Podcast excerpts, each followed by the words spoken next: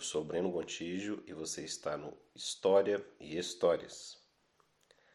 Ultimamente, falar sobre um episódio recente da nossa história tem sido um tabu.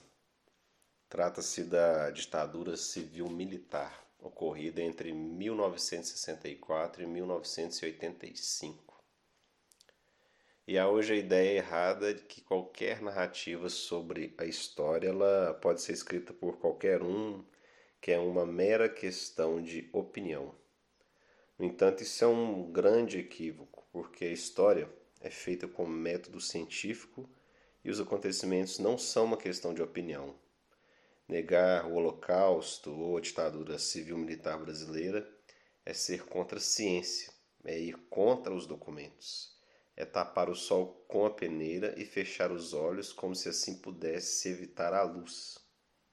Pois bem, por que isso tem ocorrido? O período da ditadura civil-militar houve uma grande censura e, além disso, houve uma propaganda muito bem feita pelo governo que estimulava o nacionalismo, que dizia que estava tudo bem, que o Brasil não era mais o país do futuro, e sim o país do presente. O futuro havia chegado e o Brasil crescia 11% ao ano. Hoje viajaremos para essa época e lerei alguns casos descobertos recentemente pela Comissão Nacional da Verdade sobre perseguição a crianças algo que não sabíamos até pouco tempo atrás para o Brasil, embora casos semelhantes existissem na Argentina. É o que dizem: em uma guerra ou ditadura, os que mais sofrem são as crianças, mulheres e idosos. Esses casos estão bem sintetizados no BuzzFeed em um artigo intitulado 11 histórias de crianças atingidas pela ditadura militar. Vamos então a elas. Numa manhã de fevereiro de 1974, meu filho Kaká, de um ano e sete meses, foi preso em nossa casa, que ficava no bairro do Brooklyn, em São Paulo. Eu tinha saído para ir à procura de Dom Paulo Evaristo Arnes, com quem tínhamos um relacionamento direto, para avisar que o pai de Kaká, Dermi Azevedo, certamente tinha sido preso na noite ou no dia anterior. Nem voltei para casa porque, quando fui ao escritório de Maria Nilde, Marcelane, por volta das seis e seis e meia da tarde, fui presa. Andamos por São Paulo e a equipe seguia prendendo outras pessoas, inclusive uma terapeuta que trabalhava com Nilde. No trajeto, eles foram me colocando medo. Em alguns momentos eu ficava sozinha no carro por muito tempo, porque eles iam revistar uma casa, prender outras pessoas. Só fui encontrar meu filho de madrugada, por volta de uma, duas horas no DOPS, com a babá Joana que cuidava dele. Na manhã anterior, os policiais estiveram em minha casa para me buscar. Eu não chegava, levaram a criança e a babá para o DOPS. Ambos ficaram sem se alimentar, sem água, sem nada por um bom tempo. Para minha surpresa, vi que na boca do meu filho havia um corte lateral. A menina me contou que os policiais que estavam em casa falaram: Cadê sua mãe? Sua mãe não está aqui nem para te alimentar. O menino começou a chorar de fome, então os policiais deram um tapa muito forte e cortou a boca da criança. Meu filho acabou me salvando da tortura. Fui levada para a sala de tortura onde havia uma máquina de choque elétrico e comecei a ser interrogada pelo delegado Sérgio Fleury. Aí chegou um policial perguntando o que iriam fazer com tal menino que estava preso no DOPS desde aquela tarde.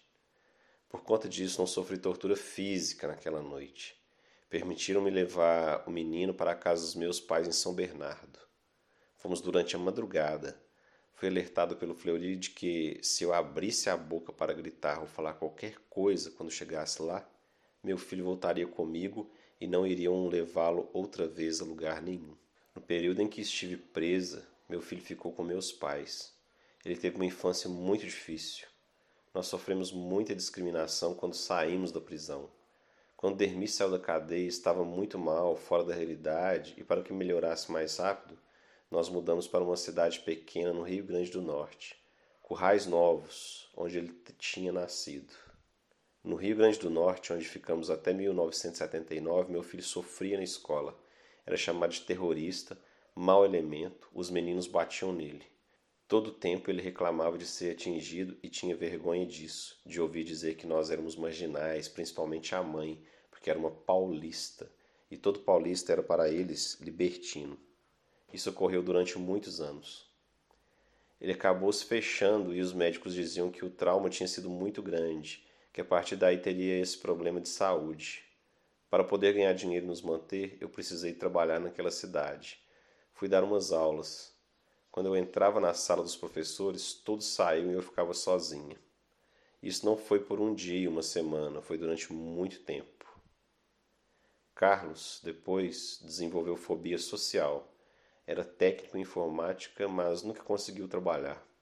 Ele se suicidou aos 40 anos. Vamos agora ao segundo caso.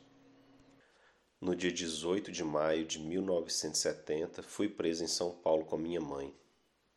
Eu tinha apenas dois anos de idade. Fomos levados para Oban, onde meu pai foi torturado na minha frente. Passei indo pelos cárceres do DOPS, Presídio Tiradentes e do ICOD de São Paulo. Depois de um tempo me separaram da minha mãe e fui para um local incerto, talvez para um juizado de menores. Fui mantido lá como qualquer outro preso político e me levaram diversas vezes a sessões de tortura para ver meu pai preso no pau de arara. Para o fazerem falar, simulavam me torturar com uma corda na sala ao lado, separados apenas por um biombo. Eu tinha dois anos e três meses e fui tratado como um elemento menor subversivo, terrorista, e fui banido do país por decreto presidencial, conforme consta nos documentos do arquivo do Estado de São Paulo.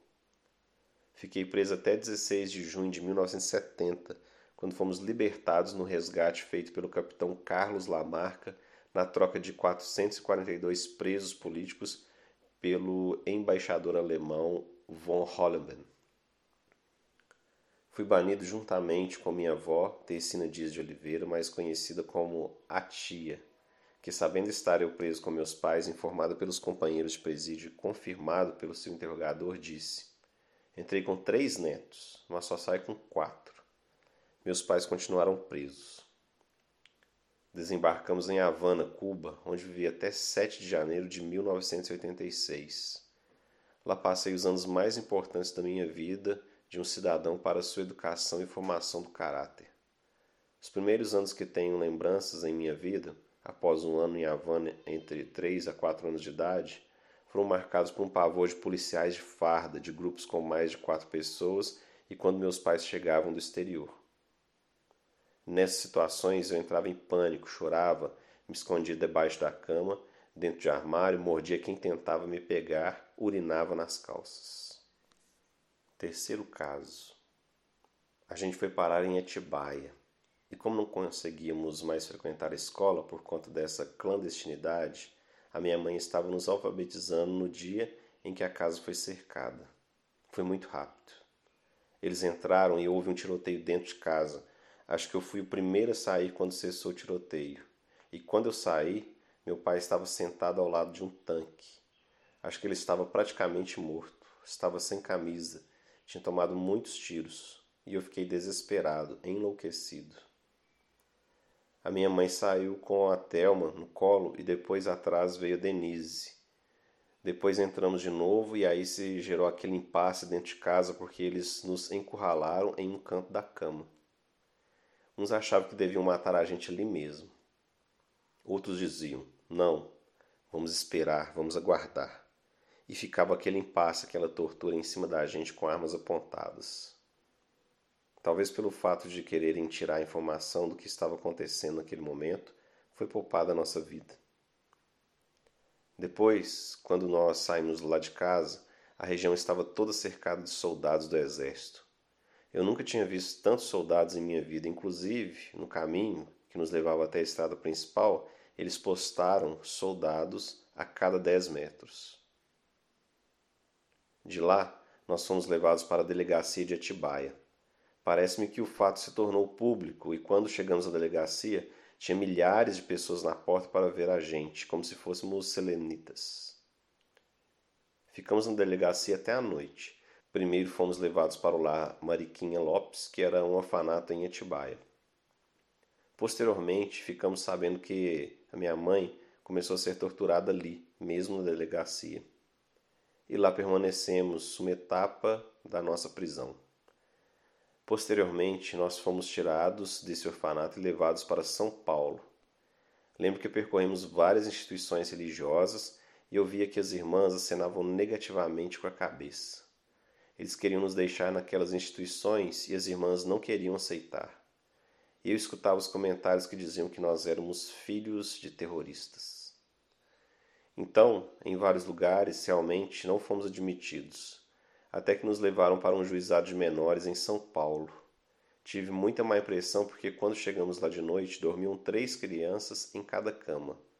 E lá permanecemos durante toda a prisão com castigos constantes. Até que um belo dia a Valquíria, que era diretora da instituição, foi nos buscar, nos banhou, nos vestiu uma roupa mais ou menos e disse que a gente ia sair do país. E fomos em direção ao DOPS. Pela primeira vez em vinte e tantos dias de cativeiro, nós vimos a nossa mãe. Estava magra, coitada, e macabra. Acho que a Thelma nem a reconheceu de tão magra que ela estava. Entramos no ônibus Havia uma escolta muito grande, estavam os companheiros que saíram naquele sequestro e fomos em direção do aeroporto. Espero que vocês tenham gostado e lembrando, esse é o último episódio dessa primeira temporada. Então agora eu vou tirar umas férias, vou ler bastante, procurar novos documentos, novas cartas, novos depoimentos e daqui a algum tempo eu retorno com um podcast com história e histórias para vocês. Até mais.